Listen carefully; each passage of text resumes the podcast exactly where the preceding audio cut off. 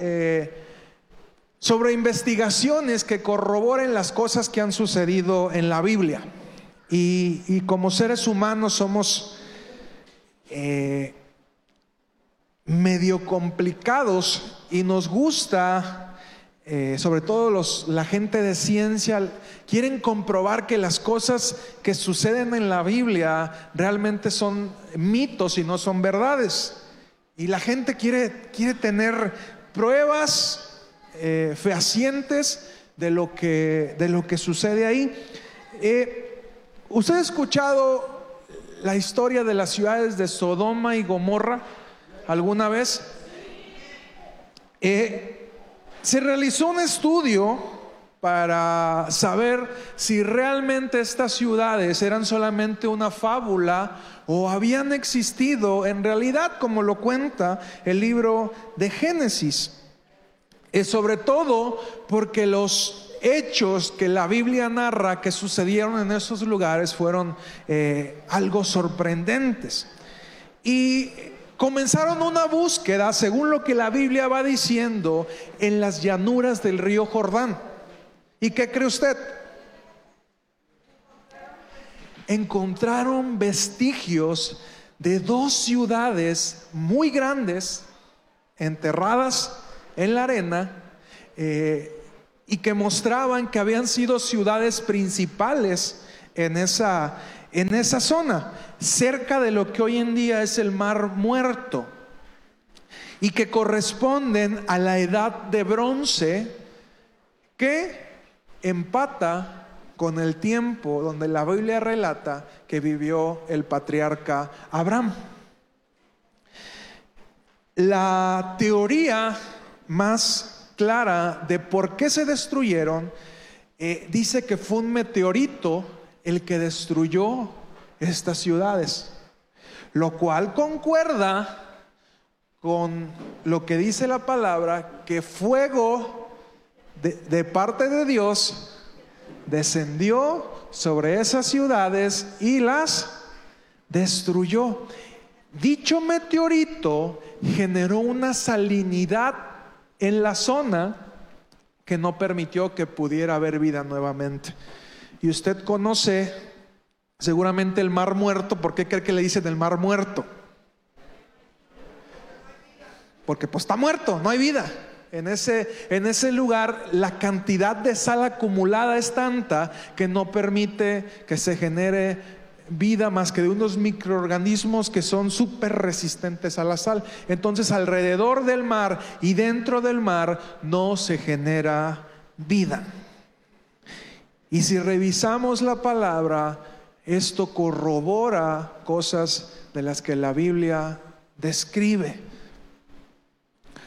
Génesis 13:12, vamos a leer algunos versículos, le pido que me siga, dice, y Abraham acampó en la tierra de Canaán, en tanto que Lot habitó en las ciudades de la llanura y fue poniendo sus tiendas hasta Sodoma. Mire, la palabra me encanta, la palabra de Dios, porque no tiene problemas en mostrarnos a la gente como es. Cuando el patriarca Abraham sale de, de su tierra, de Mesopotamia, Dios le da una palabra, una instrucción y le dice, deja a tu tierra y tu parentela. Pero Abraham, quizá por el temor, no es fácil. Imagínate que, que le dices a tu esposa, ¿sabes qué, mi amor? El día de mañana nos vamos a ir a vivir a Canadá. ¿Qué, qué le diría a su esposa si usted le dice el día de mañana nos vamos a Canadá? Pues de inicio a lo mejor qué bonito, ¿verdad? Qué bonito, nos vamos a Canadá, está padre.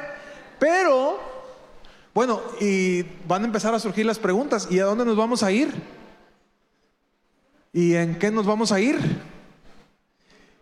¿Y dónde vamos a vivir? ¿Y en qué vamos a trabajar? ¿De qué vamos a vivir? Y van a comenzar a surgir un montón de preguntas, ¿o no es cierto? Ustedes mujeres se irían a la aventura así de decir, vámonos. Mi, marido me dice que nos vayamos a vivir a Brasil y nos vamos a Brasil el día de mañana. Obviamente no, o sea, ¿qué seguridad me ofreces? Imagínate Abraham tener que decirle a su esposa, Sara, nos vamos mañana. Y lo peor es que no sabía ni a dónde.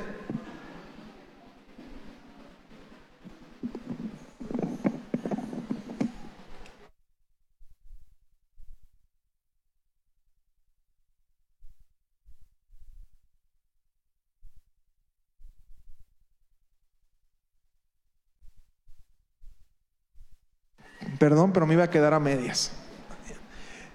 Y le dice, deja tu tierra y tu parentela y vete a un lugar donde yo te mostraré.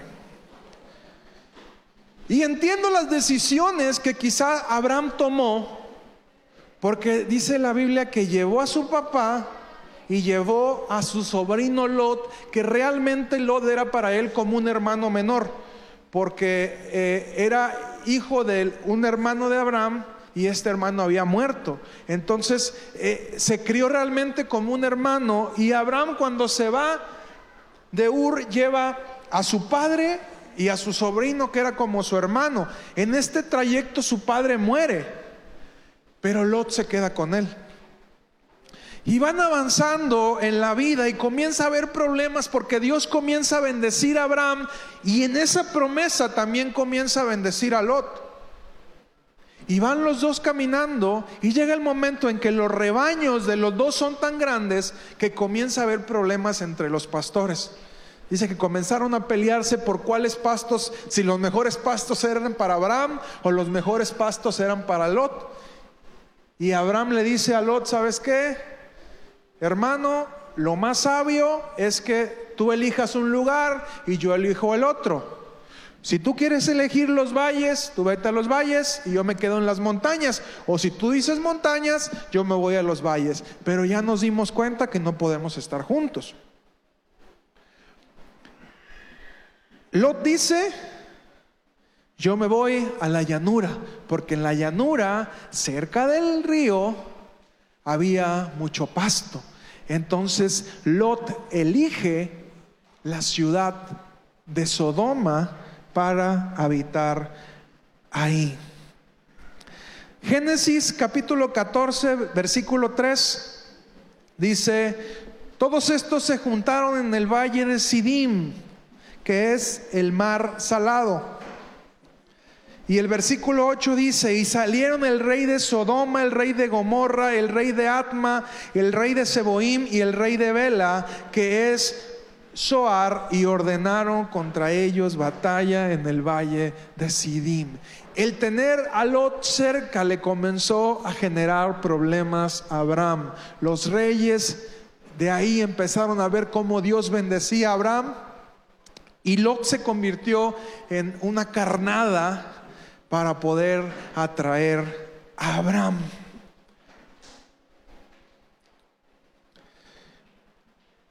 Y comenzó un proceso en Abraham, en la relación entre Abraham y Lot. Pero como Dios había dado una promesa a Abraham de bendecirlo y obviamente él trajo a Lot, la bendición también le alcanzaba a Lot.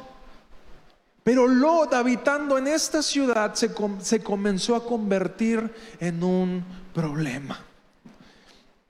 Hace días vi una película en una de mis noches de insomnio, una película que me recomendó Cristian, para que también salga en la traducción en inglés, ahí como el otro día. Eh, y habla acerca de unos astrofísicos que descubren un cometa que impactará la Tierra. La película se llama No mires arriba. Eh, y toda la gente los medios de comunicación, las autoridades buscan la manera de que la gente no crea lo que es inminente que va a suceder. Porque no le conviene a la economía, porque no le conviene al Estado, porque no le conviene al poder. Venían unas elecciones en ese momento, entonces comienzan a hacer todo para que la gente no se dé cuenta de lo inminente. Y no te les poleo más para que la puedas la puedas ver si quieres, está ahí en la plataforma de, Netflix. Y eh, es cierto que la mayoría de nosotros terminamos por no querer aceptar la realidad. Si usted ha leído alguna vez el libro de Jonás, usted se dará cuenta eh, de un detalle que solemos pasar por alto, pero que fue algo sumamente importante, tan importante que Dios decidió que no haría algo que ya se había propuesto por lo que esa ciudad hizo. Si usted revisa el libro de Jonás, se dará cuenta que cuando Jonás va y les dice, van a ser destruidos porque la maldad de ustedes ya llegó hasta, hasta Dios, dice que la ciudad de Nínive se arrepintió. Y desde el más pequeño hasta el último animal, animal de la ciudad, se puso en ayuno pidiéndole el favor a Dios. Y cuando Dios vio esa actitud, perdonó a Nínive.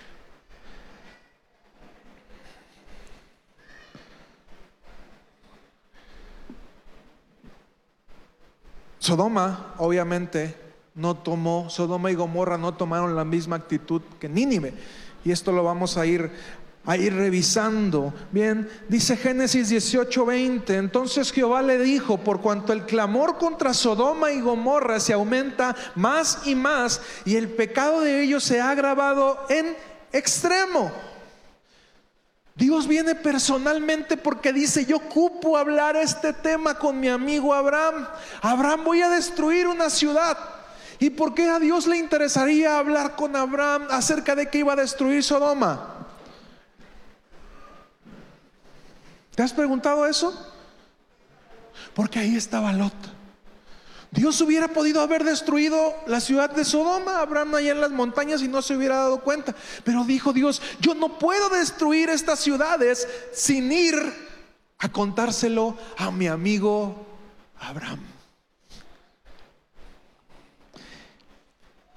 Y Dios mismo, algunos teólogos debaten si fue si fue Dios, si fue Jesús, aunque la mayoría coincide en que la naturaleza de cómo se da el relato es Dios mismo eh, en un cuerpo bajó personalmente a hablar con Abraham.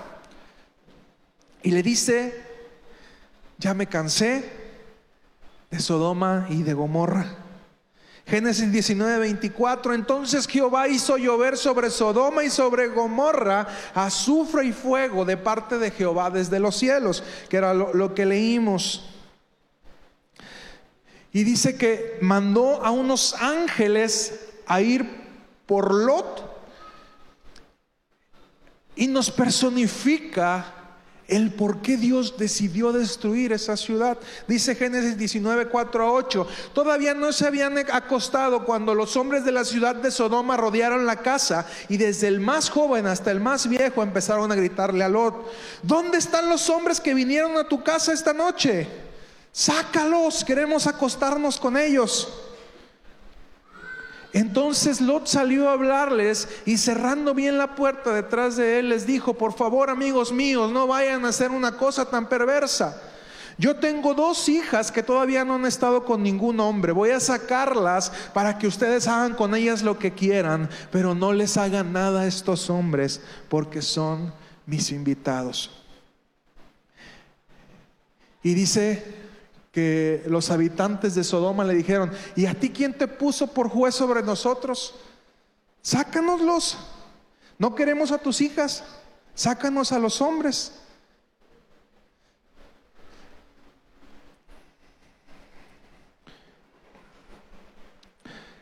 Dios terminó destruyendo Sodoma y Gomorra porque la maldad de esas ciudades se había convertido en algo enfermizo. Y cuesta de repente trabajo decir, ay Dios, que decimos Dios es amor, es misericordia, pero también Dios tiene un, un límite. Y Dios dijo, hasta aquí, para Sodoma y para Gomorra. Y el pecado más conocido por el cual relacionamos a estas ciudades, ¿cuál es? El homosexualismo y a partir de esto se acuñó el término de sodomismo o sodomita. Pero, si somos analíticos, esto era solamente el fruto de todo el pecado que la ciudad realmente venía arrastrando. Dice la Biblia que salen los ángeles y, y hieren con ceguera a todos los hombres de la ciudad que estaban buscando tener relaciones sexuales con los ángeles. Y aún ciegos se desesperaban. Era tanta su lujuria se desesperaban por querer llegar a la puerta, cada uno de ellos, y dice que desde el más grande hasta el más chico, desde el, desde el anciano hasta el niño, querían tener relaciones sexuales con esa gente nueva. Varones con varones. Y se fatigaban buscando la puerta, aún después de que habían quedado ciegos para hacer la maldad que tenían en su corazón. Para llegar a ese punto, no solamente era eso, tenían lujuria, lascivia, orgullo, vanidad. ¿Cuántas cosas terminaron detonando este suceso?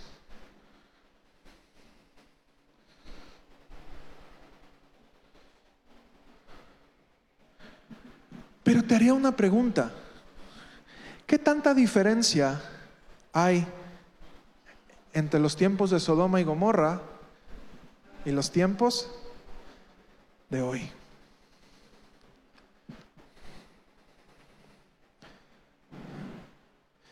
Vivimos en una sociedad que no solamente permite este tipo de prácticas, sino que las regula, las reglamenta y las promueve.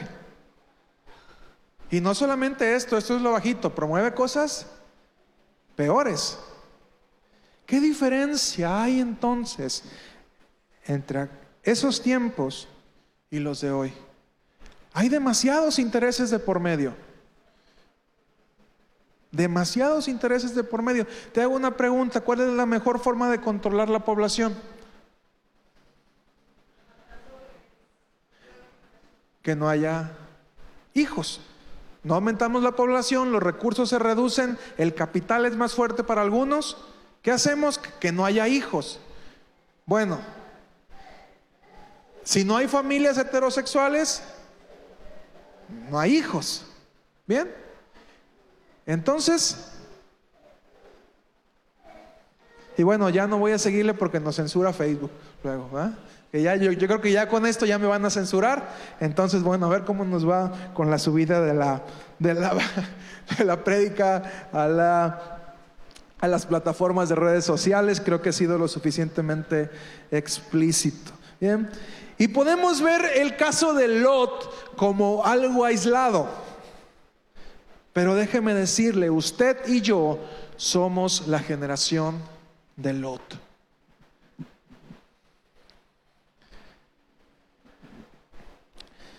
Leía que anteriormente era más difícil, en tiempos antiguos era más difícil ganar a alguien para Cristo a que esa persona permaneciera. Y hoy en día vivimos en los tiempos al revés.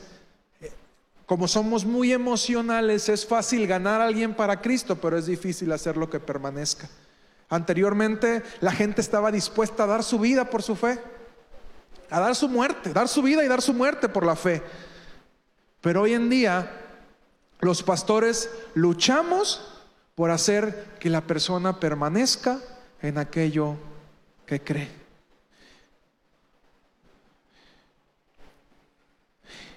¿Y sabe por qué somos la generación de Lot? Porque nos encontramos queriendo mantenernos justos en medio de una generación perversa.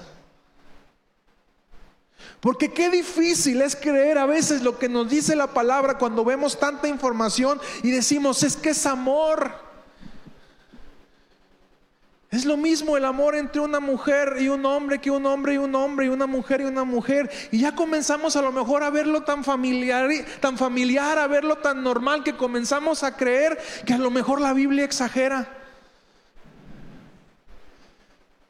Vemos ahorita personas que se casan con su figura de anime favorita. ¿ah? Personas que se casan consigo mismos y dicen, este, yo me quiero a mí y, yo solamente me, me, puedo satisfacer a mí. En mis tiempos le decíamos de otra forma eso, pero hoy en día ya tiene hasta su nombre así, que no lo recuerdo ahorita, pero ya tiene un tipo de, de nombre especial. donde ya te, te puedes, eh, ya es algo normal casarte contigo mismo para satisfacerte a ti mismo.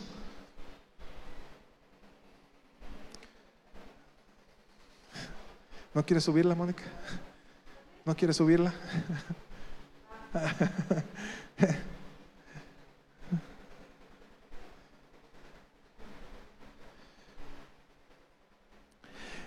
Y nos cuenta Génesis que cuando Dios estaba hablando con Abraham, Abraham comienza a querer hacer una negociación con Dios. Y le dice, Señor, ¿no habrá 50 justos entre Sodoma y Gomorra para que perdones a la ciudad? Y Dios le dice, si hubiera, la perdono. Dice, bueno Dios, 40. Si los hubiera, la perdono. Bueno Dios, 30. Si los hubiera, la perdono. 10. Si los hubiera, la perdono. Y ahora sí, como decía Kiko, pues me doy. ¿eh? Y le dijo, vámonos por Lot, porque es el único que vale la pena. Y vamos a continuar viendo que a lo mejor no era ni siquiera por Lot mismo, sino por el amor y la promesa que Dios tenía con Abraham. Y te vas a dar cuenta por qué.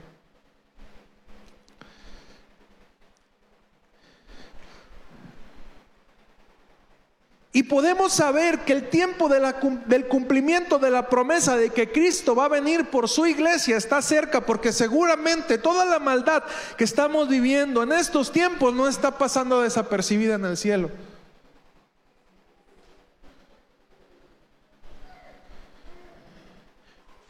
Estamos ya muy cerca de que la pedofilia también se reglamente.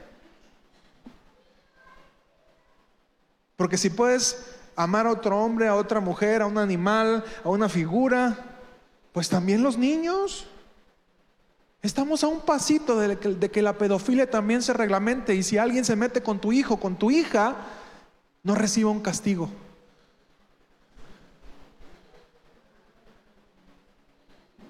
Sinceramente, yo creo que estamos peor ahorita que en los tiempos de Lot.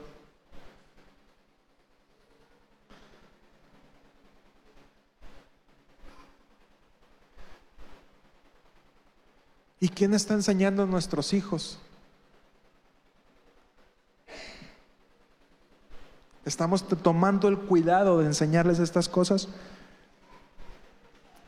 Vivimos con mucha comodidad en nuestra civilización occidental porque si somos eh, realmente conscientes de ello, nosotros vivimos muy felices, aparentemente, porque tenemos todas las libertades, podemos trabajar y el fruto de nuestro trabajo es de nosotros. Si le echamos muchas ganas y generamos mucho dinero, podemos disfrutar de ese dinero. Hay países donde no pueden hacerlo, hay países que están en guerra, que tienen que huir sin nada en sus manos para ver cómo sobreviven y nosotros estamos tan a gusto y nos quejamos todavía, ¿verdad? Ay, es que yo quisiera tener esto. Y es que yo voy a ser feliz si tuviera esto.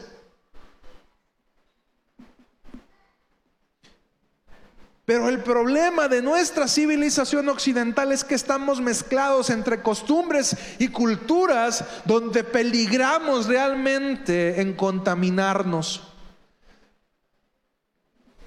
Y si algo me queda claro es que Dios, como en aquellos tiempos, está en búsqueda de un remanente que haga que valga la pena salvar esa ciudad.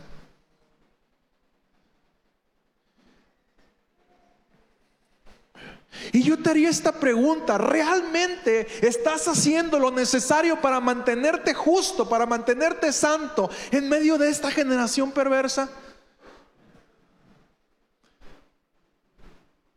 ¿Hay una diferencia entre ti y los demás? ¿Entre mí y los demás?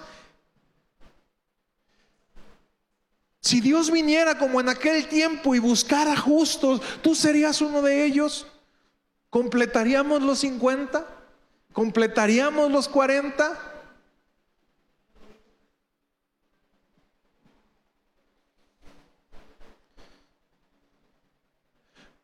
Porque ni siquiera los niños, Niños de 7, 8 años en estos momentos están consumiendo pornografía por negligencia de nosotros los padres, que es más fácil decirles te presto el celular en vez de hacerme responsable de ti. Nuestros niños, 7, 8 años, están con perversidad en su cabeza porque nosotros los padres somos unos comodinos y nos es más fácil darles el celular. Y ahí, en un clic, encuentran lo que no tendrían que ver.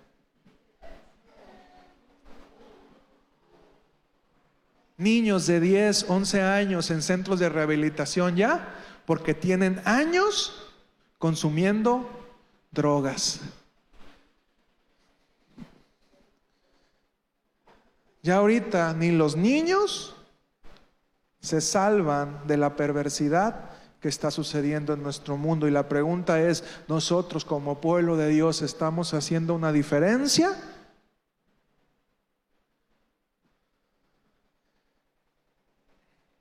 Y no nos hace falta voltear demasiado lejos para darnos cuenta de que estamos eh, viviendo rodeados de pecado. Y la pregunta es todavía más importante, ¿no será que ya nos acostumbramos a vivir en medio de ese pecado? Que ya lo vemos como normal.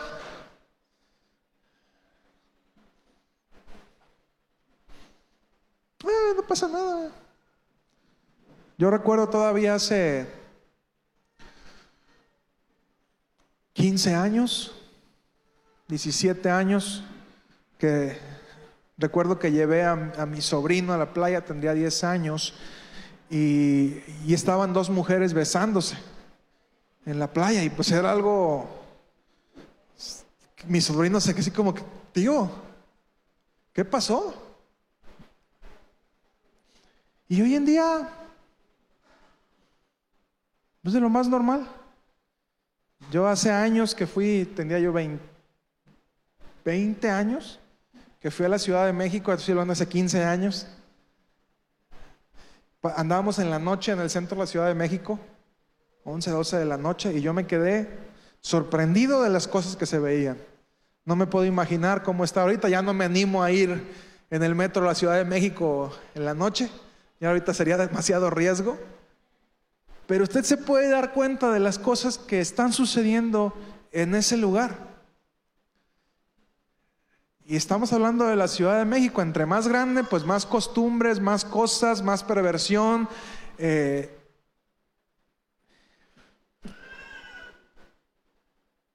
Y si seguimos, si continuamos leyendo la historia de Lot, nos vamos a dar cuenta que aunque pudo sobrevivir, Su historia no terminó de la mejor manera.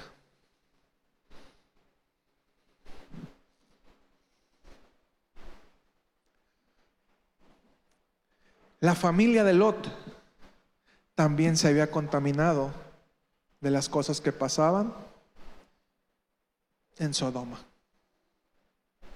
Dice, la primera que murió fue la esposa. Dice la Biblia que le pesó tanto eh, dejar la ciudad que miró para atrás. No sabemos si la referencia es que solamente volteó a ver, sino el mirar para atrás, es decir, ¿sabes qué? Yo mejor, yo mejor me regreso. Y dice la palabra que terminó salinificada. La historia continúa y Lot no quiere volver con Abraham. Le dice, espérame, acá cerca está otra ciudad. Yo quiero continuar en este círculo. Hay una pequeña ciudad que se llama Soar. Yo me quiero ir para allá. Y dice que se va Lot con sus hijas y se van a vivir una cueva. Y las hijas dicen, ay, ya no va a haber hombres para que nosotras continuemos dándole descendencia a nuestro Padre. ¿Ustedes creen que no había hombres? En otras partes del mundo. Y dice la Biblia que las muchachas embriagaron a su papá seguramente Lot en una depresión por todo lo que había pasado.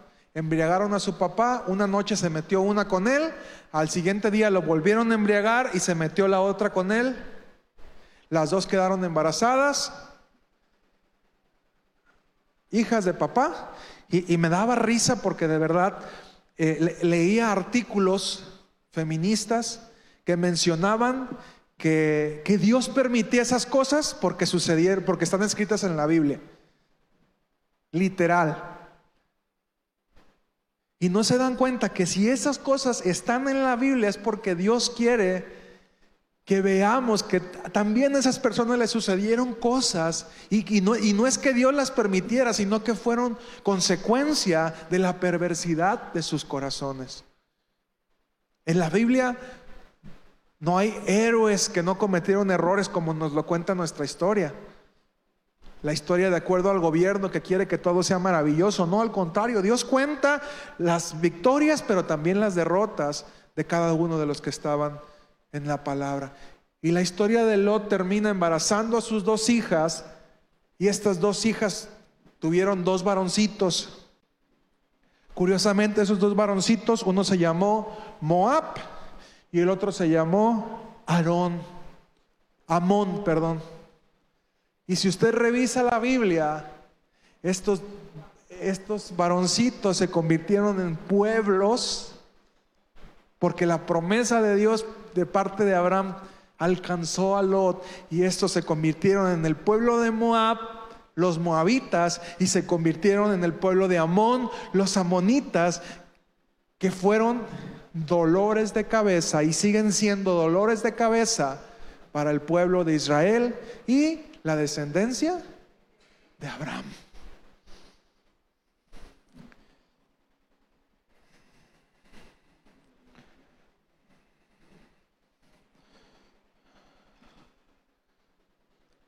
¿Y para qué te cuento todo esto?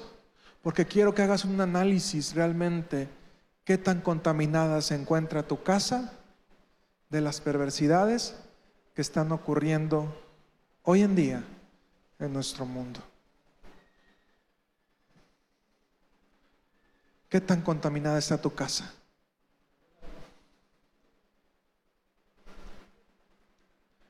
¿Qué tanto permites que ocurra? ¿Qué tanto has decidido guardarte y mantenerte justo en medio de una sociedad perversa?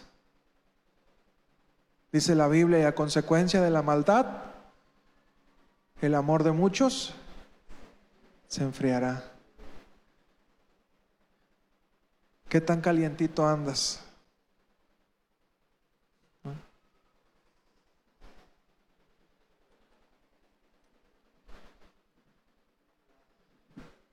¿Qué tantos límites estás poniendo en tu casa?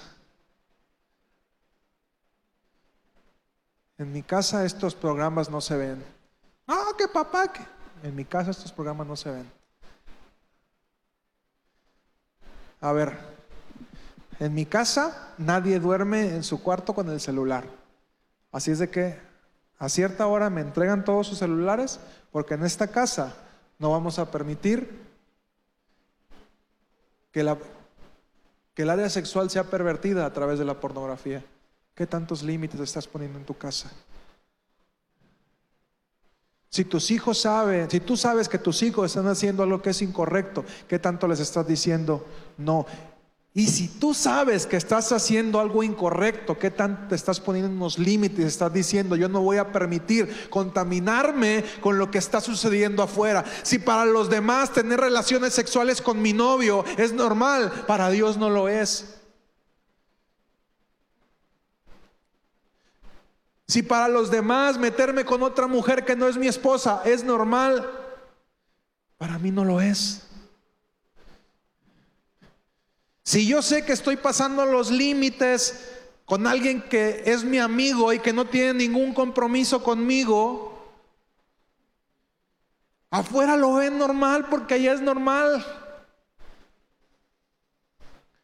Pero ¿qué tanto nosotros nos vamos a comprometer a decir no? Porque yo he decidido mantenerme justo en medio de una ciudad perversa.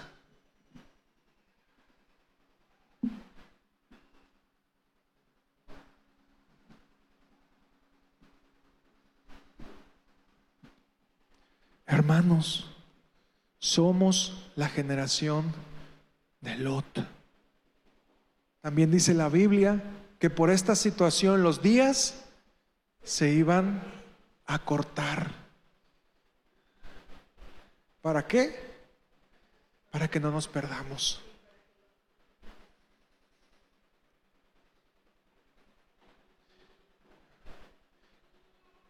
¿Qué cosas que hasta hace mucho para ti no eran normales, ya lo son?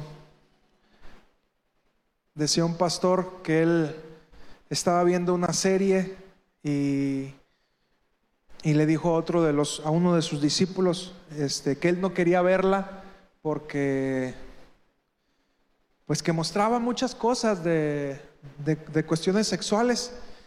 Y le dijo a este muchacho, ay pastor, pues la verdad es que a mí, a mí ver eso, ver senos o ver a mí, no me afecta ya. Y le dijo él, bueno, no te afecta porque seguramente estás viendo cosas más fuertes. Entonces ver eso para ti pues ya es, eh, pornografía blanda, le dicen.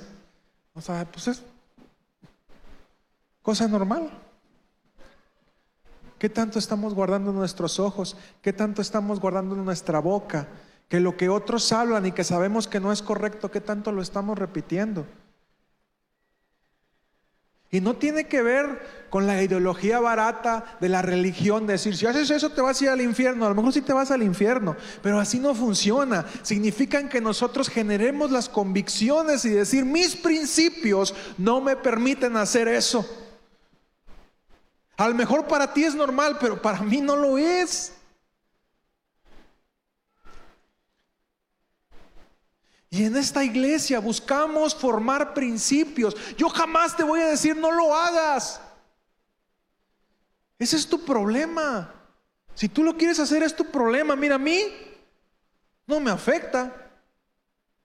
Ni tampoco voy a andarles cuidando la cola a todo el mundo, ¿verdad?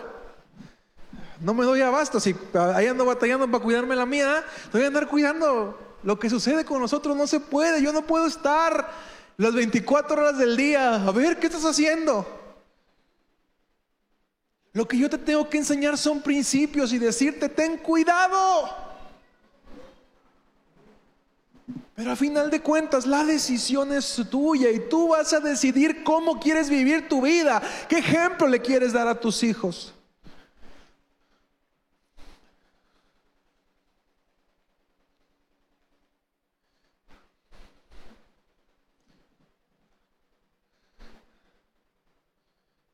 Esta palabra no es para hacerte sentir culpable. Si tú sabes que estás haciendo algo que no es correcto, es para hacerte responsable. Porque la culpa te la puedo echar, pero si no genera responsabilidad no sirve de nada.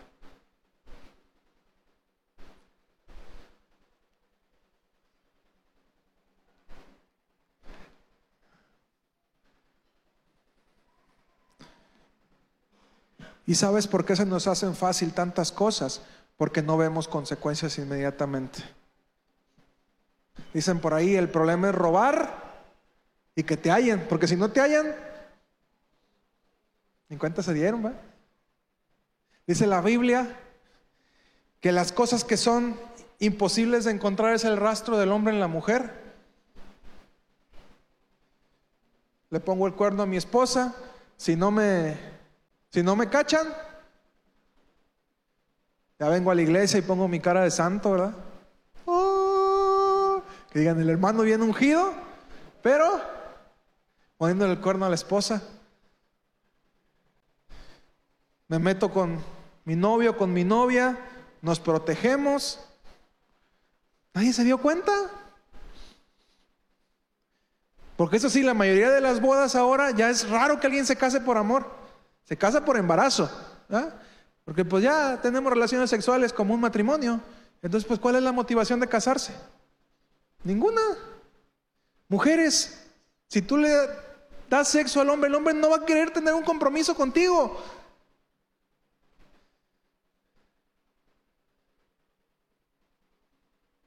Eso es obvio. Y es triste porque dicen que ahí que la mujer da sexo para recibir amor y el hombre da amor para recibir sexo.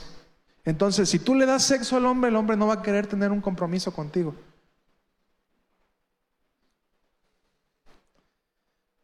Y la mayoría de las bodas en estos momentos se dan por eso. El otro día escuchaba en broma en un partido de fútbol y le decían este, a uno de, los, uno de los narradores se iba a casar y los demás bromeaban y le decían, pues ¿para qué te vas de luna de miel? Pues ¿cuál es el chiste que te vayas de luna de miel? Ya la conoces, duermes con ella. Se perdió el encanto de la luna de miel. La luna de miel era para disfrutar por primera vez a tu pareja. Dice, pues ya, ¿para qué vas? Ay, pues nomás para pasear, me dice él, ¿verdad? Pero ya se perdió, se perdió el, el sentido de eso. Y sabes, todo esto que te cuento es normal allá, pero yo te hago la pregunta, ¿qué tan normal es para ti?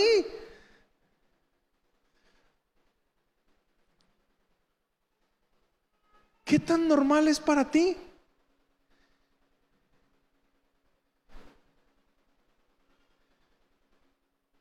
No pasa nada.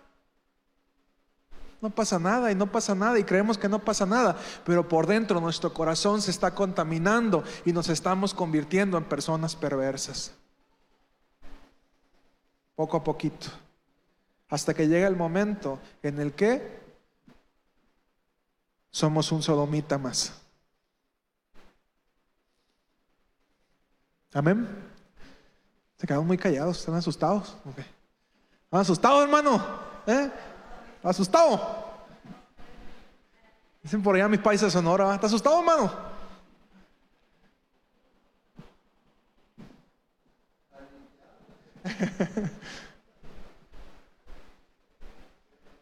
Pásenle, chicos, de la alabanza, por favor.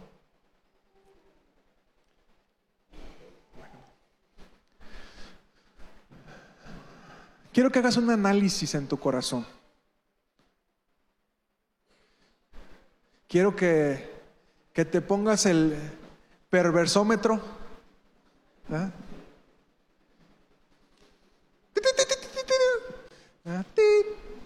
Bueno, ahí anda más o menos. Aguas. Hasta casi era como... ¿Cómo está tu corazón en el perversómetro? ¿Qué cosas ya dejaste que se volvieran normales, pero sabes que delante de Dios no son correctas? Sí, pero hermano, que acabo Dios me perdona. Dios te perdona. Pero recuerda, también hay un hay un límite y se nos olvida muchas veces esa parte. Y cuando yo leo esto de Sodoma, la verdad me angustio. Porque digo, nuestra sociedad está, está rebasando esos límites. Si Cristo viniera, ¿qué encontraría? Si Cristo, imagínate que Cristo viniera el día de hoy. ¿Qué encontraría en nosotros? Y no te digo que yo soy santo porque también meto la pata.